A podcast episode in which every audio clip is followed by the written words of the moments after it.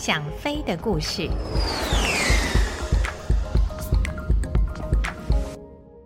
各位朋友，大家好，我是王丽珍，欢迎来到想飞的故事这个单元。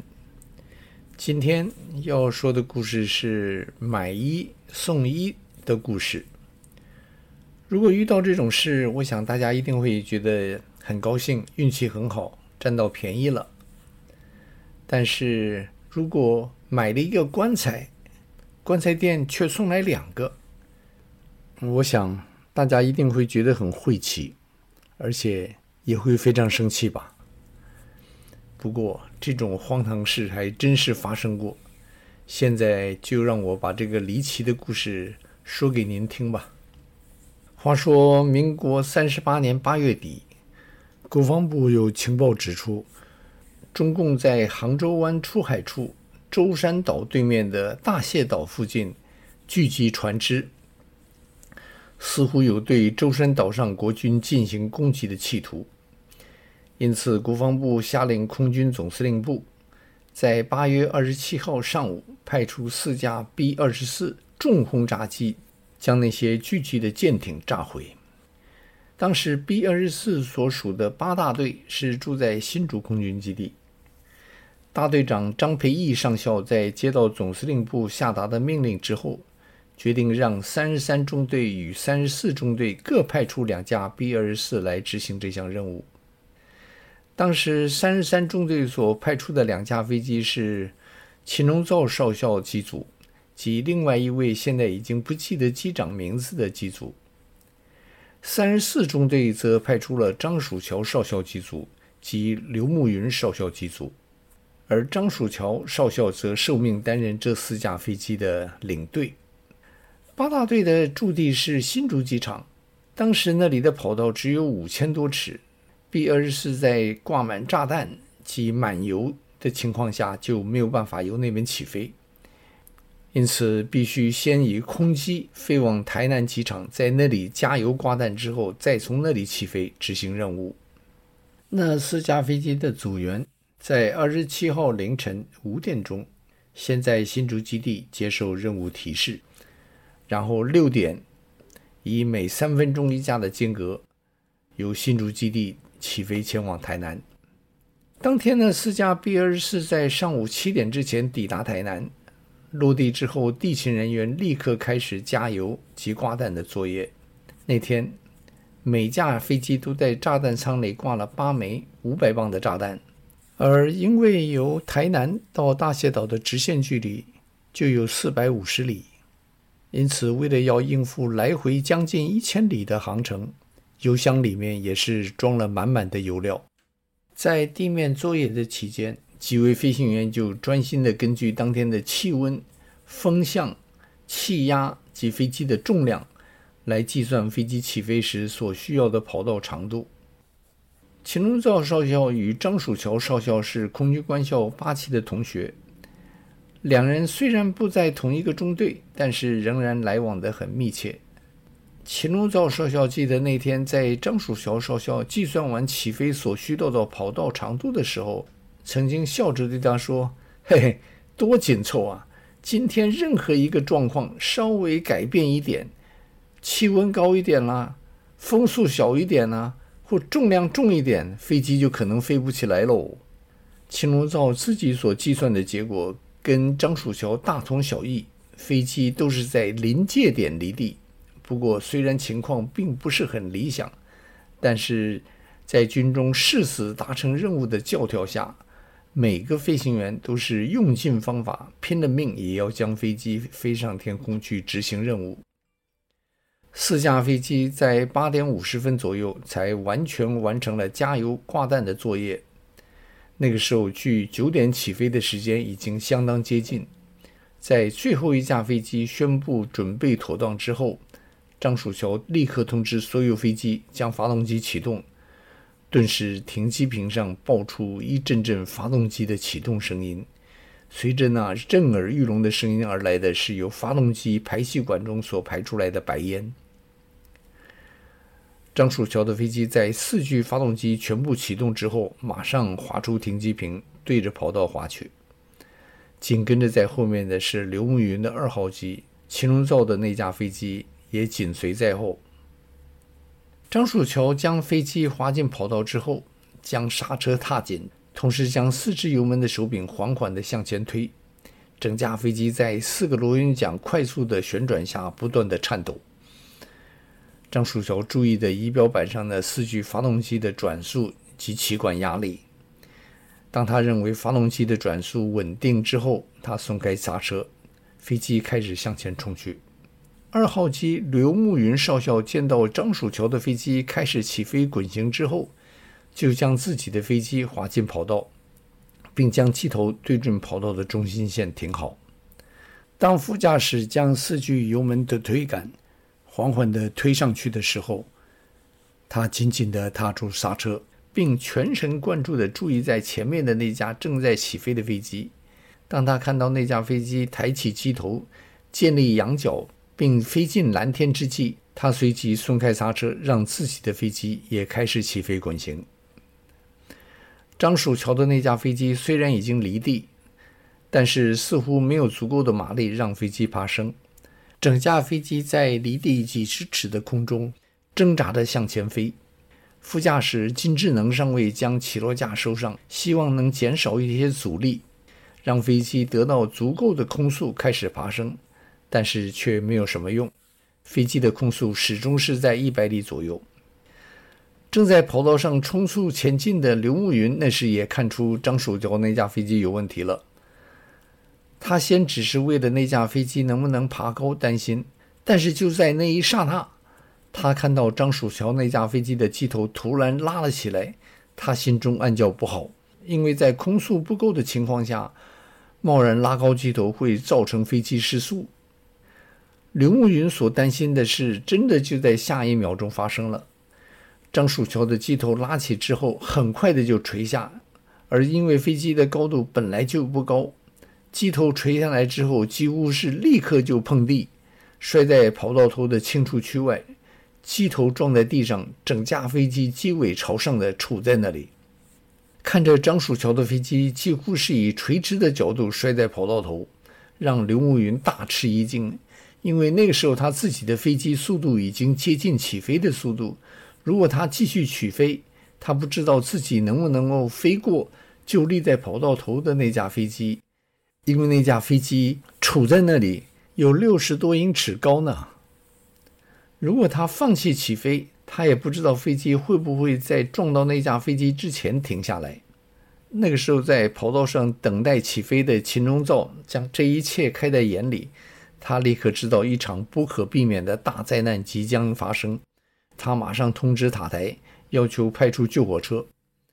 没有想到，塔台告诉他，基地当时并没有消防装备，必须通知台南市的消防队。他才想起，那个时候空军才刚由大陆迁到台湾，许多设施都还没到位。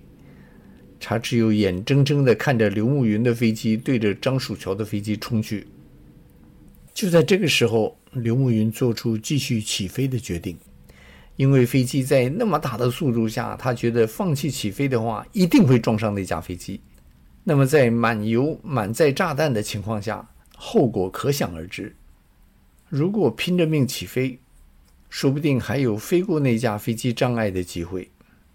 在飞机达到起飞速度的时候，刘慕云将机头稍微抬起，然后将飞机保持在离地五六尺的高度。副驾驶在那一刹那非常有默契地将起落架收起，飞机继续贴着跑道，以十尺以下的高度对着那架摔在跑道头不远的飞机冲去。刘慕云在飞机快要到跑道头的时候，将驾驶盘稍微向后面带了一下，飞机的机头抬起，然后几乎是以擦着坠毁那架飞机的机尾上空通过。在张树桥的飞机机头撞地的时候，副驾驶金志能上尉在那巨大的撞击下昏了过去，但是他很快的就恢复了知觉，然后几乎就在同时，他闻到了座舱中强烈的汽油味道。他随即看到机身油箱里面所漏出来的汽油正大量的淋进驾驶舱里面，他赶紧先将飞机上的总电门关掉，然后将自己的安全带解开，就在那个时候，他看到坐到他旁边的正驾驶张曙桥也醒了，于是两人就一同由驾驶舱后方的紧急逃生门逃出飞机。他们两个人逃出飞机之后，看到机枪手金大元上士正由飞机腰部的机枪口爬出，跳到地面。紧接着，机工长李公喜士官长也由前舱的紧急逃生门逃出来了。飞机上一共有八位组员。张树桥看到坐在座舱里面及后面的人均能逃出，前舱的轰炸员、领航员、通信员及见习飞行官等四个人都还没能来得及逃出。于是张曙桥就跑到飞机机头附近，想看看能不能将领航员座位上的那个半圆形的航行窗打开。然而就在那个时候，轰的一声，由机身油箱里面所漏出来的油。在飞机里面开始燃烧，大家先是向后退，但是很快的，机身里面的五零机枪子弹就被烈火点燃爆炸。那些子弹开始由机身内向四方乱射。这个时候，那四位逃出来的人为了要避免被流弹所伤，开始向四下奔逃。说是向四下奔逃，还真没有说错，因为金智能跟金大元两个人向飞机的后方跑去。而张曙桥及李公寿两个人则是一同往飞机的前面跑去。然而，谁也没有想到，这逃跑的方向竟然关系到了这些人的生死存亡。机身里面八枚五百磅的炸弹在烈火燃烧下开始陆续爆炸。而飞机在设计的时候，工程师曾经考虑到飞机的底部会遭受地面炮火的攻击，因此飞机底部就有装甲设备。而上部顶端部分只是薄薄的一层铝皮而已，所以在那天几颗炸弹爆炸的时候，主要的威力是向飞机的上方炸开。而当时飞机是竖立在那里，飞机的上方正是飞机的前方，往飞机前面跑的张树桥及李公寿两个人就被炸弹爆炸时的威力及爆炸时的碎片集中而殉职。而金智能及金大元两个往后面跑的人，则得以免于受难。当天中午之前，八大队就已经知道有六位同僚在当天因为飞机失事而牺牲。当时大队长预备立刻派出一架飞机，带着参谋行政人员前往台南去处理这件事情。然而，台南机场那个时候因为飞机在跑道上失事，已经将机场关闭。所以只能让那些人开车前往。八大队处理这件事情的急救人员在抵达台南之后，立刻开始分头去处理该做的事情。其中一位行政官的任务就是去替那殉职的六位人员买棺材。那位行政官在机场问了一位台湾籍的士兵，知道距离机场最近的一家棺材店在哪里之后，就自己开着车子去了。当时那位行政官想着，只要带着钱就可以将事情办妥，根本没有想到除了钱之外，还有其他的问题。但是，台湾在光复之前所用的语言是台湾话及日本话，光复之后才慢慢的开始有人学习国语，而那位行政官根本不会说台湾话，更不会说日本话，因此。他在到了那家棺材店之后，竟然发现无法与店家沟通。后来还是店家找了一位临近杂货店里面一位曾经在上海待过的伙计来充当翻译。但是那个人虽然会说上海话，但是对于那位行政官四川口音的国语，却是听得似懂非懂，而行政官却是完全不懂那位的上海话。这个时候，那位行政官突然想到了秦始皇的书同文，于是他拿出钢笔，在纸上写下了要买六具棺材的需求。这么一来，不但那位说上海话的人懂了，就连店家都看懂了那几个汉字。知道行政官的意愿之后，却有了另外一个问题：店家没有那么多的存货，他们只有四具棺材可以立刻送到机场。不过，店家告诉行政官，另外一家距离那里不远的棺材铺，应该可以提供所差的另外两具棺材。行政官急急地赶到另外一家店，这次他直接用笔写下他的需求。这家店不但表示可以马上将棺材送到空军基地，而且因为是空军殉职人员所需，他们可以每具棺材打八折，以表示对军人的敬意。行政官回到基地不久，那两家棺材店就将所订的棺材送到。行政官去点货付款的时候，却发现出了大问题。第二家店送来了三具棺材。行政官连忙表示只订了两具，但是那个店家将他当时所写的字条拿了出来，指给他看，上面写的是三具。行政官一看傻了眼，因为他写的是二，但是在那两横之间，不知道是滴了点墨水，或者是有人故意添了一点，因此看起来有点像三。双方为了这件事起了争执。而因为言语不通的关系，还在机场找了会说台湾话的人来翻译。一开始，行政官还认为是不良商人想多做生意而做出来的奥步，但是很快的他就了解，对方并不像故意要坑军人。他们表示，这也许是沟通不良所引起的问题。多出来的那具棺材，他们可以不收钱，但是绝对不可以退货。行政官这也想到。他宁可多付一些钱，但是请店家无论如何要将那具棺材抬回去，因为在空军基地绝对不可能放一具没有主的棺材，因为那是非常晦气的事情。但是店家却坚持地表示，棺材一旦出门是不可以退的。就在双方无法达到共识的时候，担任翻译的那个人突然建议，不如让店家不要打折扣。请军方按照正常价钱付两具棺材的钱，然后将那具多出来的棺材捐给当地的镇公所，他们可以给贫户人家或者是无名尸使用。这其实是个双赢的办法。听了这个建议之后，双方都没有异议，原本看似无解的问题就轻松地解决了。不过这件事如果就此落幕，就不会说是诡异了。那位行政官为了某些事情，在当天晚上必须返回新竹。他在当天晚上九点多钟，一个人由台南开车回新竹。也许是经过一天的忙碌之后，他有一些累了。他在嘉义附近翻车，当场死亡。